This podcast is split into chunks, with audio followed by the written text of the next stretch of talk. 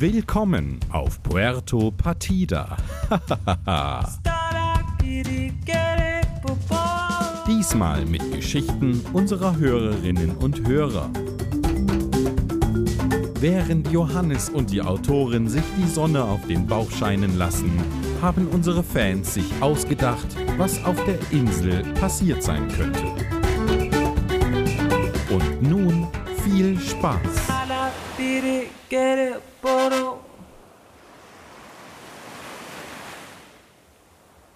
Erinnerungen von Erik Rebecca ist unterwegs in Cefurbo und kommt gerade bei Herrn Lano vorbei, um eine wichtige Bestellung abzuholen. Als sie den Laden betritt, sieht sie Herrn Lano hinter der Kasse. Er hat ein Bild in der Hand und schaut es an. Drei lange Jahre, vier lange Jahre, ah, fünf lange Jahre. Guten Morgen, Herr Lano. Ja, ja. Oh, verzeihen Sie bitte, ich war nur etwas in Gedanken. Guten Tag, Frau Bari Porari. Was kann ich für Sie tun? Ich war gerade in der Gegend und wollte mich mal erkundigen, ob meine Bestellung angekommen ist. Ah ja, die Bestellung, die Vulkanziegenwolle.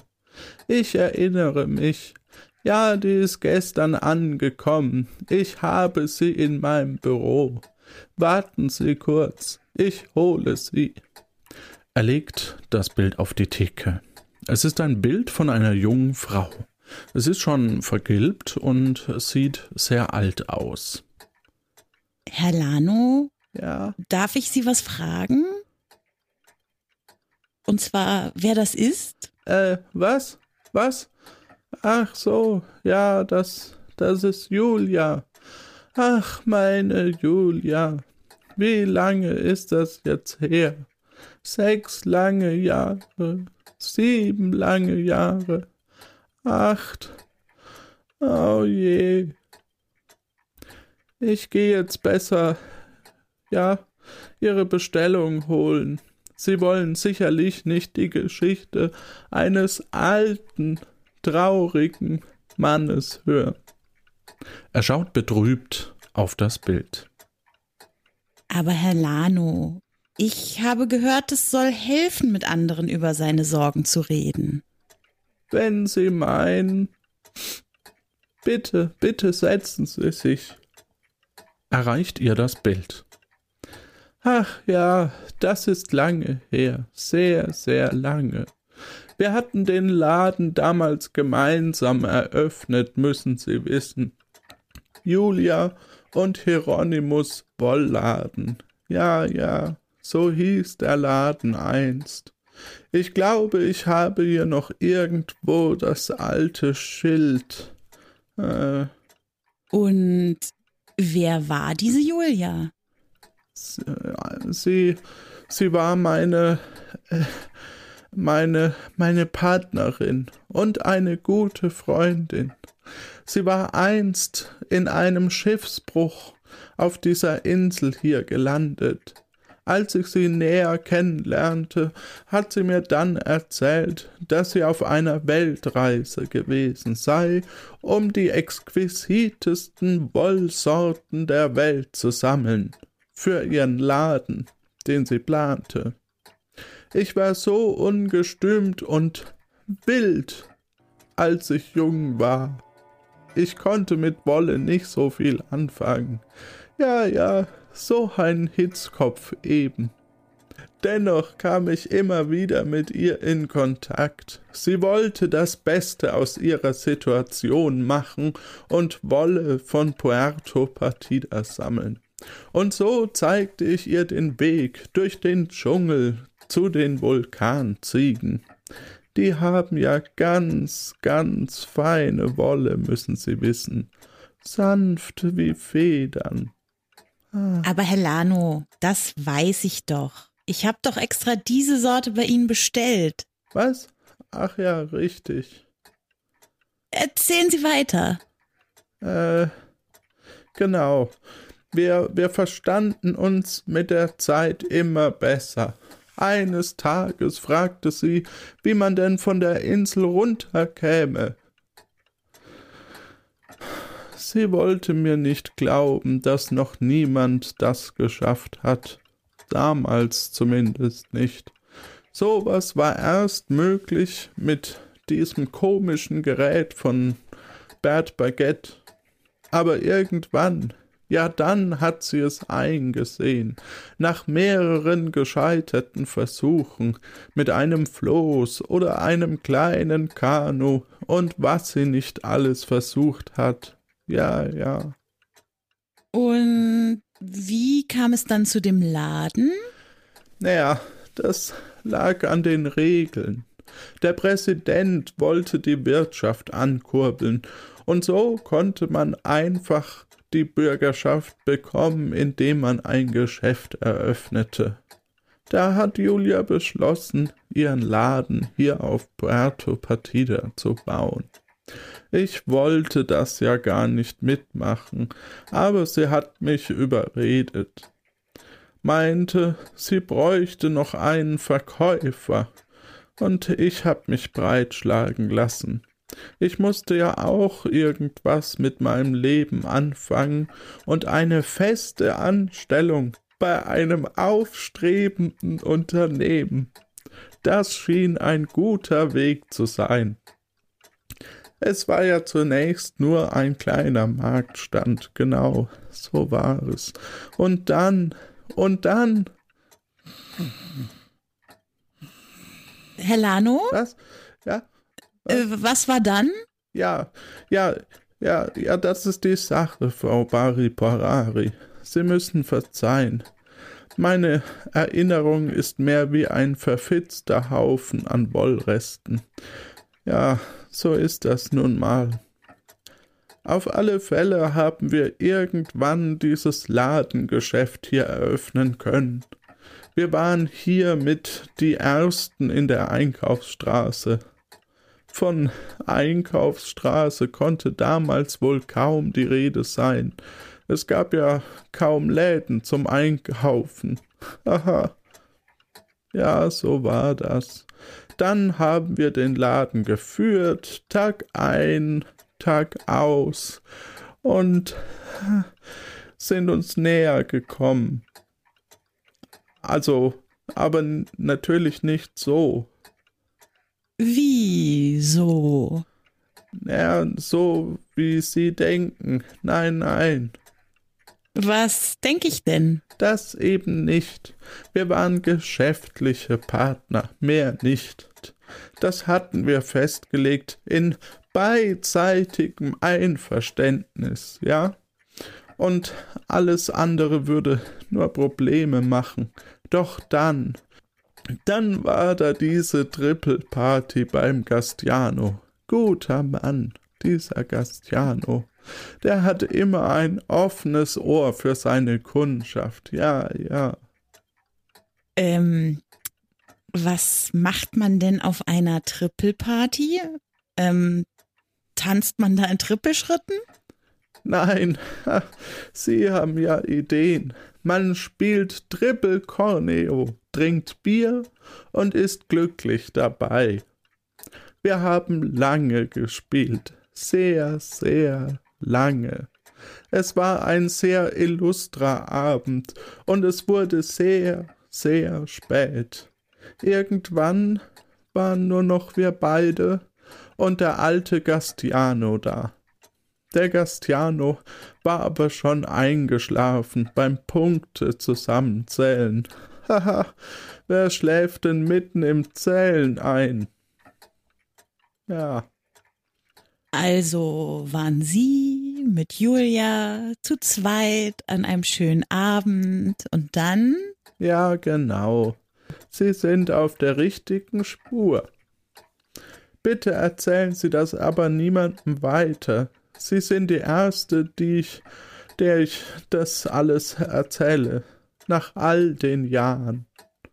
Auf alle Fälle änderten sich dann einige Dinge, das war klar, aber nur für uns. Für unsere Kunden haben wir um unser professionelles Bild zu wahren, weiter so getan, als wären wir nur Partner gewesen. Alles war gut. Wir waren glücklich und der Laden lief sehr, sehr gut. Doch eines Tages wurde dann alles anders. Ha. Ja, dann, ja, dann tauchte dieses Monster auf. Ja, das hat alles geändert. Also jetzt kann ich gerade nicht mehr so ganz folgen. Vielleicht versuchen Sie es der Reihe nach? Oh, ich, ich bin emotional geworden, verzeihen Sie. Gut, ich versuche es, aber es ist sehr, sehr schwer. Es war um die Zeit, als Pancho diesen Koch hierher brachte, Jacques Cousteau. Es gab, ich weiß gar nicht mehr warum es war, auf alle Fälle gab es einen Streit. Ich war ja so ein Sturkopf. Ein Streit um nichts, es wurde sehr hitzig, und am Ende ging es gar nicht mehr um die ursprüngliche Sache. Ich habe Dinge gesagt, auf die ich nicht stolz bin. Julia wollte erst mal etwas Abstand haben, ihre Gedanken sortieren, und ich ließ sie ziehen. Seither habe ich sie nie, nie wieder gesehen. Haben Sie denn nicht versucht, sie zu kontaktieren und zu finden? Ja, natürlich. Schon, aber ich wollte auch nicht drängen. Aber nach einiger Zeit, als ich es dann doch versucht hatte, sie zu kontaktieren, habe ich sie nicht finden können. Und in der Stadt wusste auch niemand, wo sie war. Nur kamen auch zu dieser Zeit die ersten Gerüchte auf, dass Gusteau was mit dem verschwundenen Bürgern zu tun hätte. Ja, Julia war nicht die erste, die scheinbar schwurlos verschwunden war. Dieses Monster. Er, er, er. Nur das wussten wir damals alle nicht. Wie gesagt, alles nur Gerüchte. Wir hatten damals auch noch keinen Detektiv. Dass er wirklich etwas mit dem Verschwinden dieser Leute zu tun hatte, wurde erst später klar. Wenigstens gab es dann schnell das Gesetz, als das alles rauskam. Ja, genau. Es sollte ihm verboten werden, sich an den Bürgern zu vergreifen. Aber das war doch nicht alles, oder? Ich meine, er bekam schon seine gerechte Strafe für seine Taten, oder? Nein. Wie gesagt, wir hatten ja noch keinen Detektiv und keine ordentlichen Gesetze, was das angeht. Bei den meisten Sachen bestand wohl nur ein Verdacht. Bei vielen Fällen fehlen bis heute handfeste Beweise, Zeugen, irgendwas. Das Einzige, was aufgeklärt werden konnte, war der eine Fall, wo er auf frischer Tat von Sancho Pancho persönlich ertappt wurde, wie er einen Palastangestellten Schmatz, Schmatz, Sie verstehen? Hm, schon, aber haben Sie nie versucht, ihn zu stellen? Also ihn mit Ihren Vorwürfen zu konfrontieren? Ach, wissen Sie, mir fehlt die Kraft dazu. Der Verlust hatte mir gezeigt, wie gefährlich die Welt ist. So habe ich mich zurückgezogen. Der Laden musste ja auch noch geführt werden. Am Ende hatte ich noch die leise Idee, ihn eines Tages zu stellen, aber ich schob es immer weiter vor mir her, und irgendwas, ja, irgendwas hat mich immer davon abgehalten, und irgendwann habe ich es dann verworfen. Aber die Zeiten haben sich doch gewendet, nachdem Udo Jacques behandelt hat. Er lässt jetzt sicher mit sich reden. Nun los, wir, wir gehen gleich zum gescholtenen Veganer und fragen ihn. Aber, aber, aber was soll das bringen? Das ist doch schon alles vorbei. Aber es scheint sie doch immer noch zu beschäftigen. Vielleicht wird es ihnen helfen, damit sie mit dem Kapitel abschließen können und Frieden finden. Ah, na gut, Okay, ein Versuch ist es wert. Wir sollten nur sicher gehen, dass auch keine Gierlöwenfrucht in der Nähe ist, wenn wir ihn konfrontieren.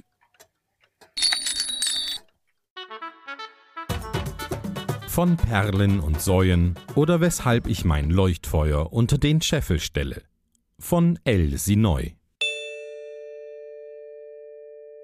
Von Perlen und Säuen oder weshalb ich mein Leuchtfeuer unter den Scheffel stelle. Es sei, so heißt es, noch kein Meister vom Himmel gefallen, und doch ist es genau dies, was mir widerfuhr. Im einen Moment wurde ich von einem auswendig gelernte Plattitüden herunterleihenden Museumsführer durch Ausstellungsräume gefüllt mit mediokren, und ich nutze dieses Wort hier sehr großzügig, Kunsterzeugnissen geschasst. Im nächsten Augenblick stürzte ich kopfüber in das seichte Küstengewässer des Eilands Puerto Partida.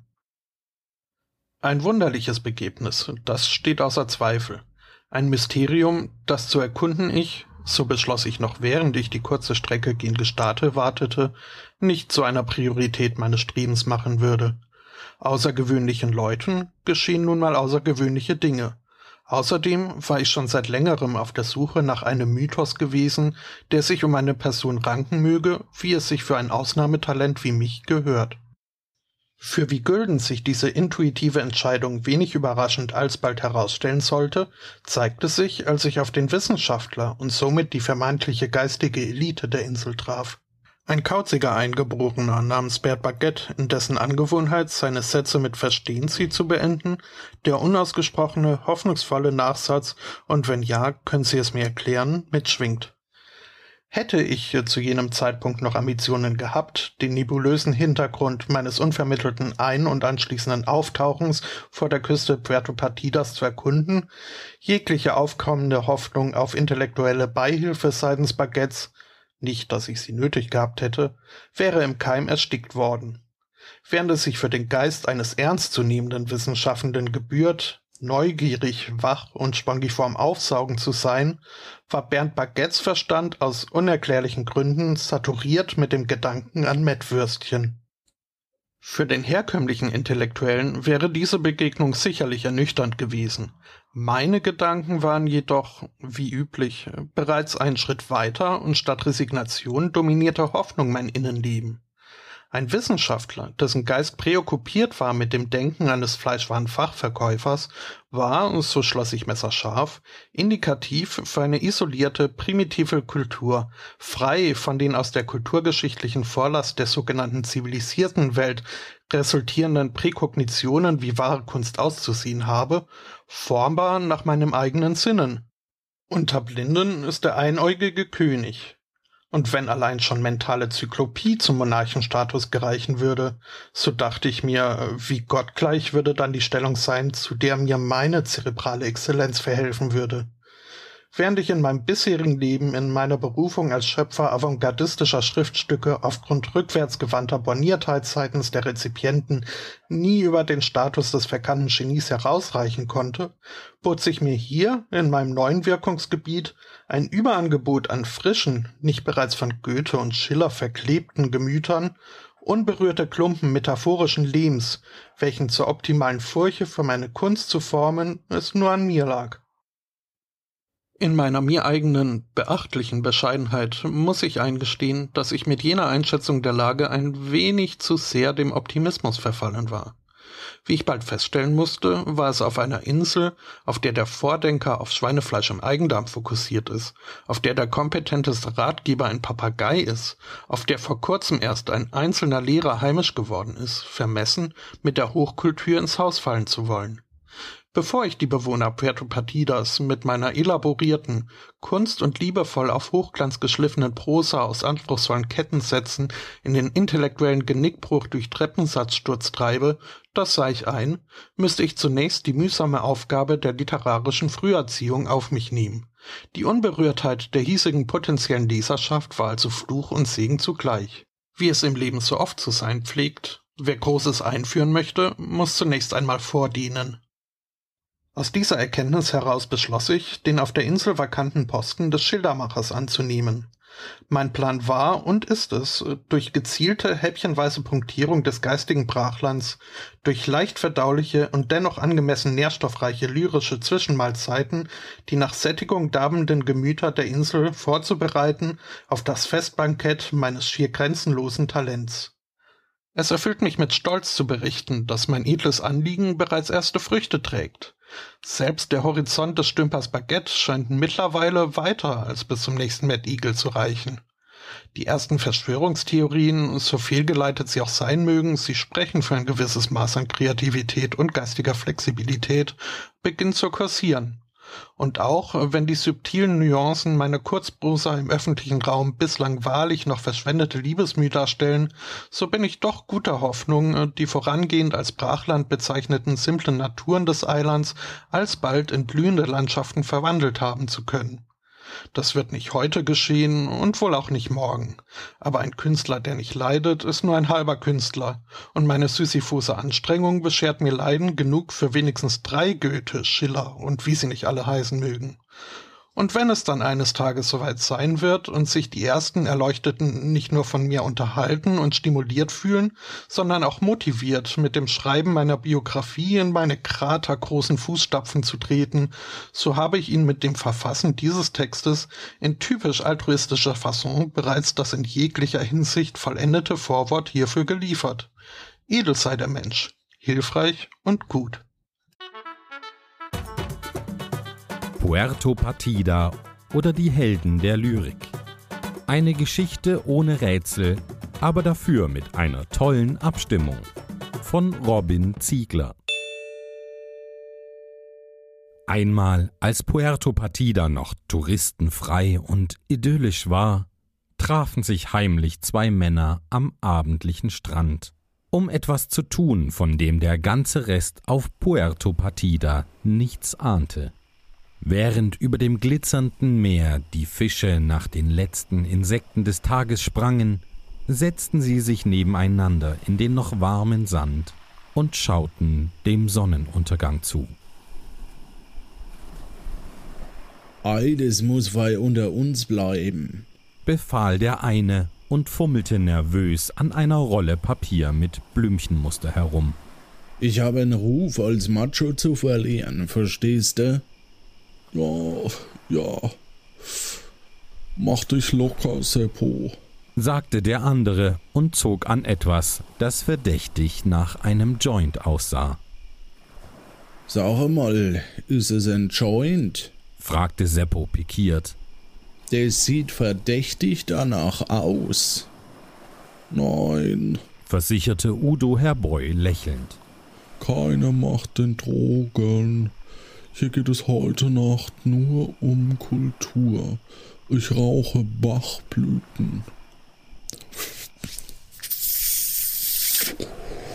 Er inhalierte tief und paffte den Rauch in Blütenform aus.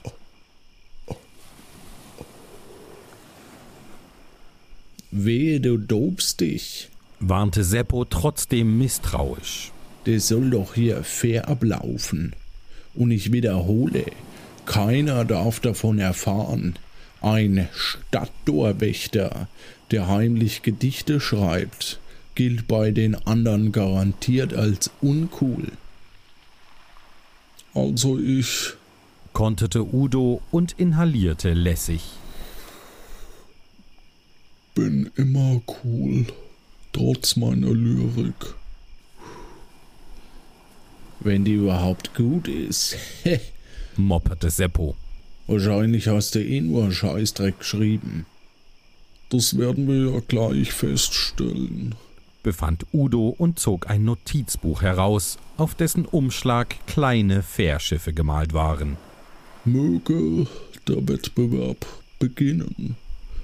Wer gewinnt, darf seine Gedichte künftig öffentlich an schwarze Brett am Marktplatz hängen, auf dass die Angeschwemmten sie vorlesen müssen.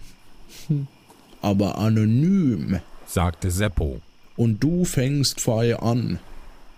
Und so begann der heimliche Dichterwettstreit am Strand von Puerto Partida, der jedoch von Karl-Heinz Officio illegal mitgeschnitten wurde und heute veröffentlicht wird. Spitzet die Ohren, geehrte Hörerinnen und Hörer, denn ihr dürft am Ende bestimmen, welcher der beiden Hobbylyriker den Sieg nach Hause tragen soll. Also dann, mein erstes Werk heißt Der Regen und es stammt aus meinem lyrischen Zyklus Das Wetter. Achtung, der Regen. Der Regen fällt herab, mitten in mein Grab. Ich höre, wie die Regentropfen mir auf die Gebeine klopfen, mich durchnässen, mich umhüllen, mein ganzes Grab mit Wasser füllen. Schon seh ich meinen Sarg versinken, gut, dass ich schon tot bin, sonst würde ich ertrinken. Danke, danke, vielen lieben Dank. Mit dem Munde gedichtet von mir, von Udo Herboy. Danke. Also das finde ich jetzt offen gesagt ein wenig mittelgut. Ja, dann mach's besser. Okay. Also, hier kommt mein erstes Werk. Es heißt Der Hachel. Und darin geht's ach ums Wetter. Pass auf. Der Hachel. Denkt euch, ich hab den Hachel gesehen. Er fällt auf mich drauf. Das ist unangenehm. Er trommelt mir heftig auf den Rücken. Da muss ich mich bücken. Und er sticht mir in die Haut. Da schrei ich laut. Geh fort, o Geisel der Natur. Du ruinierst mir die Frisur. Denn fällt er mir aufs Haar, der Hachel, dann brauch ich Haargel. Danke. So, servus, ne? Also danke, vielen lieben Dank. Mit dem Pelikanfüller gedichtet von mir, Seppo Bordego. Applaus bitte.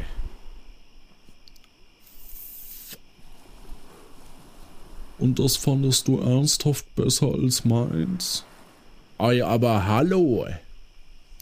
Okay, dann zeige ich dir jetzt mal, wie das richtig geht.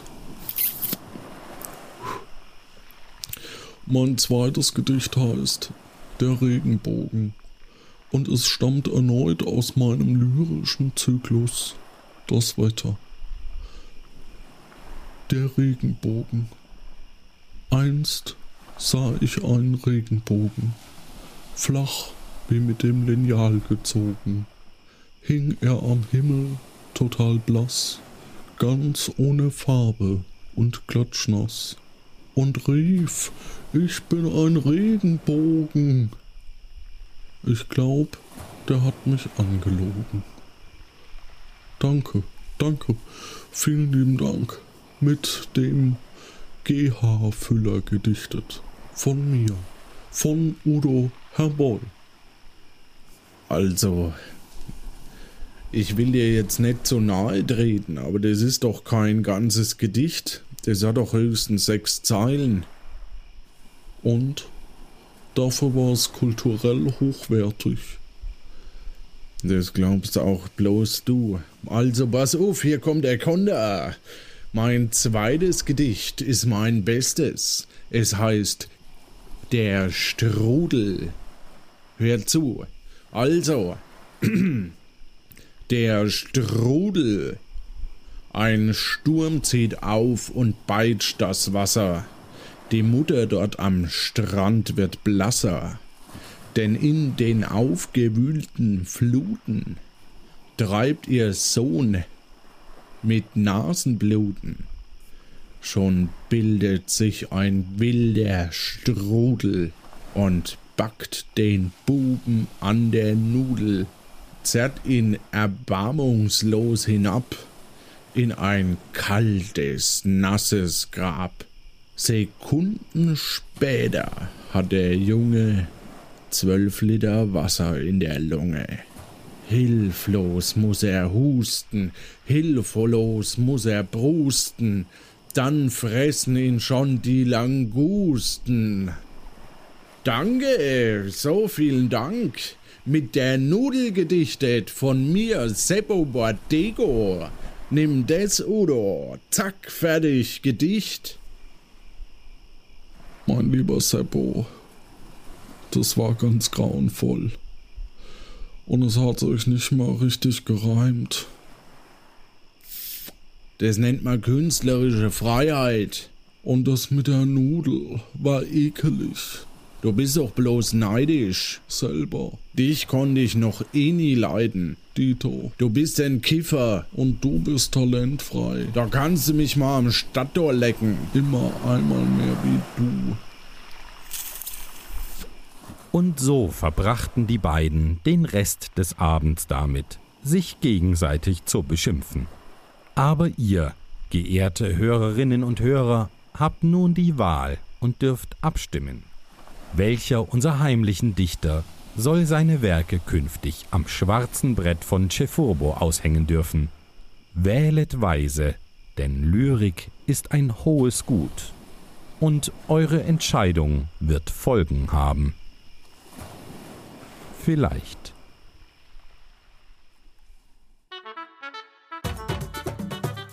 Miep. Missglückte Interaktionsversuche einer Patina. Von Kati Frenzel. Ach, hallo kleiner ähm, Dings. Na, du weißt ja, wer du bist, stimmt's? Wenigstens einer, der ab und zu mal reinschaut. Ehrlich, wenn ich geahnt hätte, dass die Buchfinken hier das literarischste auf der Insel sind. Ich hätte mir das mit dem Dings, dem Buchladen, nochmal überlegt. Hier kommt ja so gut wie nie jemand rein. Da bleibt nur den ganzen Tag über Dings, mh, na, ähm, Staub zu wischen. Langweilig. Ja, wenn du da bist, ist das natürlich anders. Und Barikatze kommt ja auch immer wieder zu Besuch. Das macht Spaß. Aber sonst, Dings, Pustekuchen, tote Hose. Also putze ich den ganzen Tag. Und wenn es nichts zu putzen gibt, dann denke ich mir Dings aus. Ähm, Rätsel.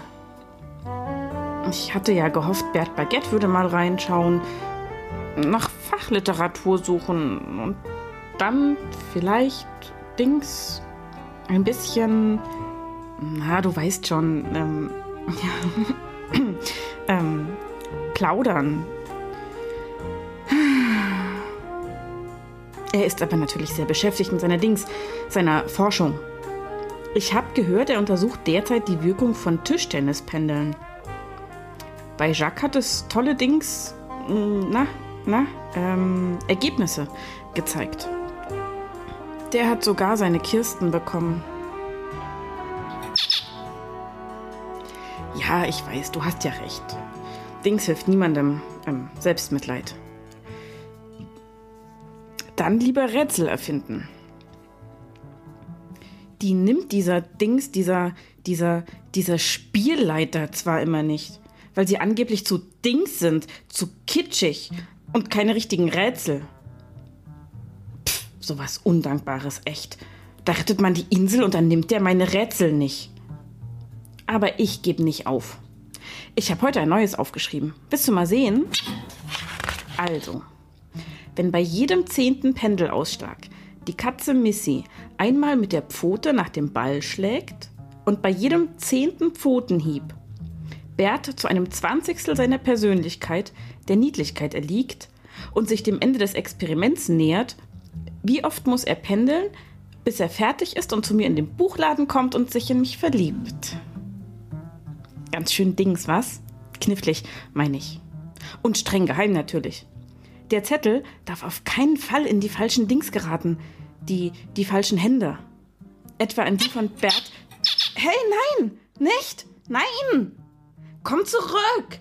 Du sollst den Zettel nicht zu. Ach, Dings! Der Frosch, das Pferd und der Mond von Pemela.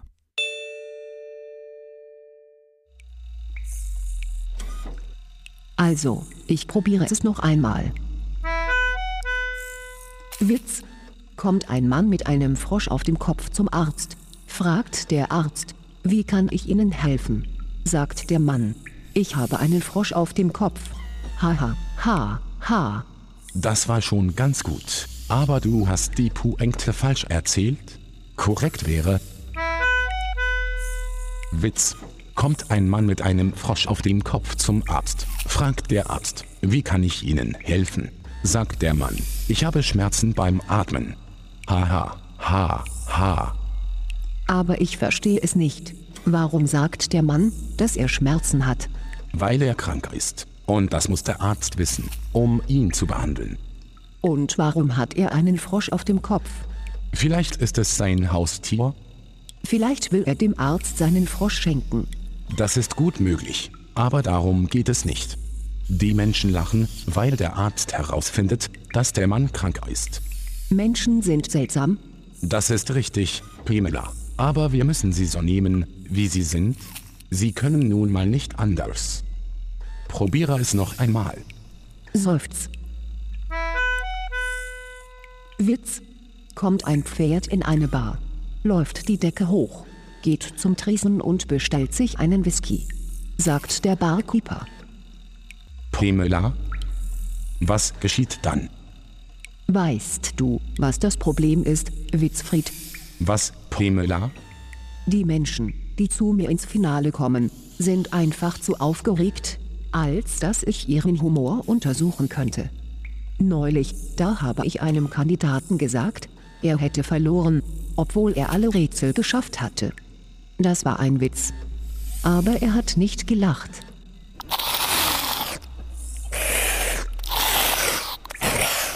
Ich weiß, Ara. Du fandest es auch nicht lustig. Vielleicht müsstest du eine deiner Neurosonden an mich anschließen. Dann könntest du die Menschen untersuchen, wenn ich ihnen einen Witz erzähle. Ein interessanter Plan. Dieser Jörn Sarko Kasisto wäre ein guter Kandidat. Das ist richtig, Pamela. Jörn Sarko Kasisto lacht sogar, wenn andere Menschen einen Witz kaufen. Warum macht Jörn Sarko Kasisto das? Er macht das, weil er sich freut, wenn andere Menschen über einen Witz lachen. Man nennt das auch Nebenfreude. Nebenfreude. Menschen sind seltsam. Das sagtest du bereits. Wir könnten auch die Spinne als Clown verkleiden. Menschen finden Clowns lustig. Das ist richtig, Pamela. Menschen finden Clowns sehr lustig. Jetzt stell dich nicht so an, Ara. Möchtest du nicht, dass die Menschen über dich lachen?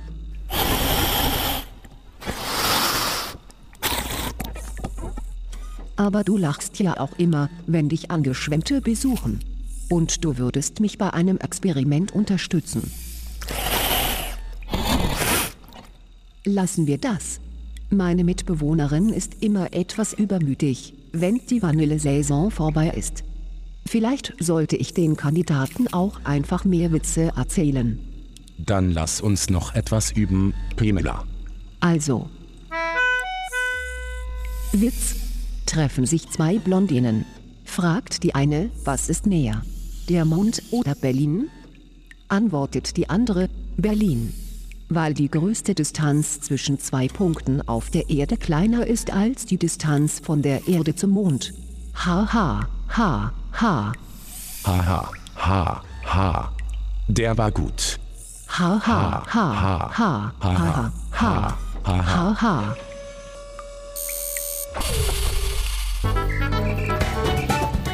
Das war's wieder von Puerto Partida. Beat